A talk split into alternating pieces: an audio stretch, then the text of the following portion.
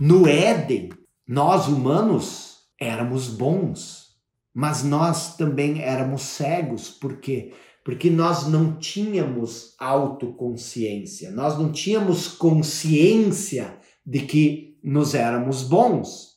Então, quando a gente olha para Adão e Eva antes de serem expulsos do paraíso, eles não eram mais, eles eram menos.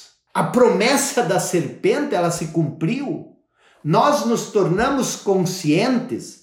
Agora nós nos tornamos conhecedores do bem e do mal. Agora nós nos tornamos deuses. Nos éramos no paraíso, no jardim do Éden, naturalmente bons. Mas nós não tínhamos escolha. Nós tínhamos consciência, mas nós não tínhamos consciência da nossa consciência. Então, o que, que acontece?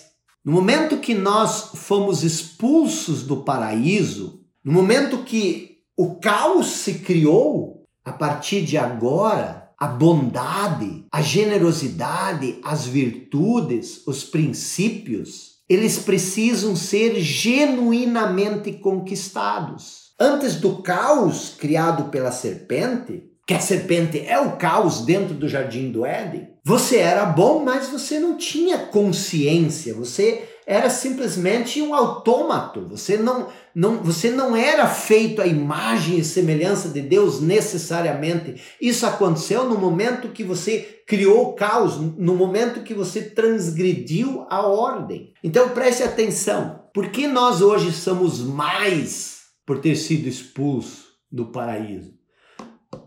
Porque lá, ser naturalmente bom é mais fácil, não requer vontade própria, não requer escolha, não requer o teu esforço. Por isso, nos foi dado o livre-arbítrio.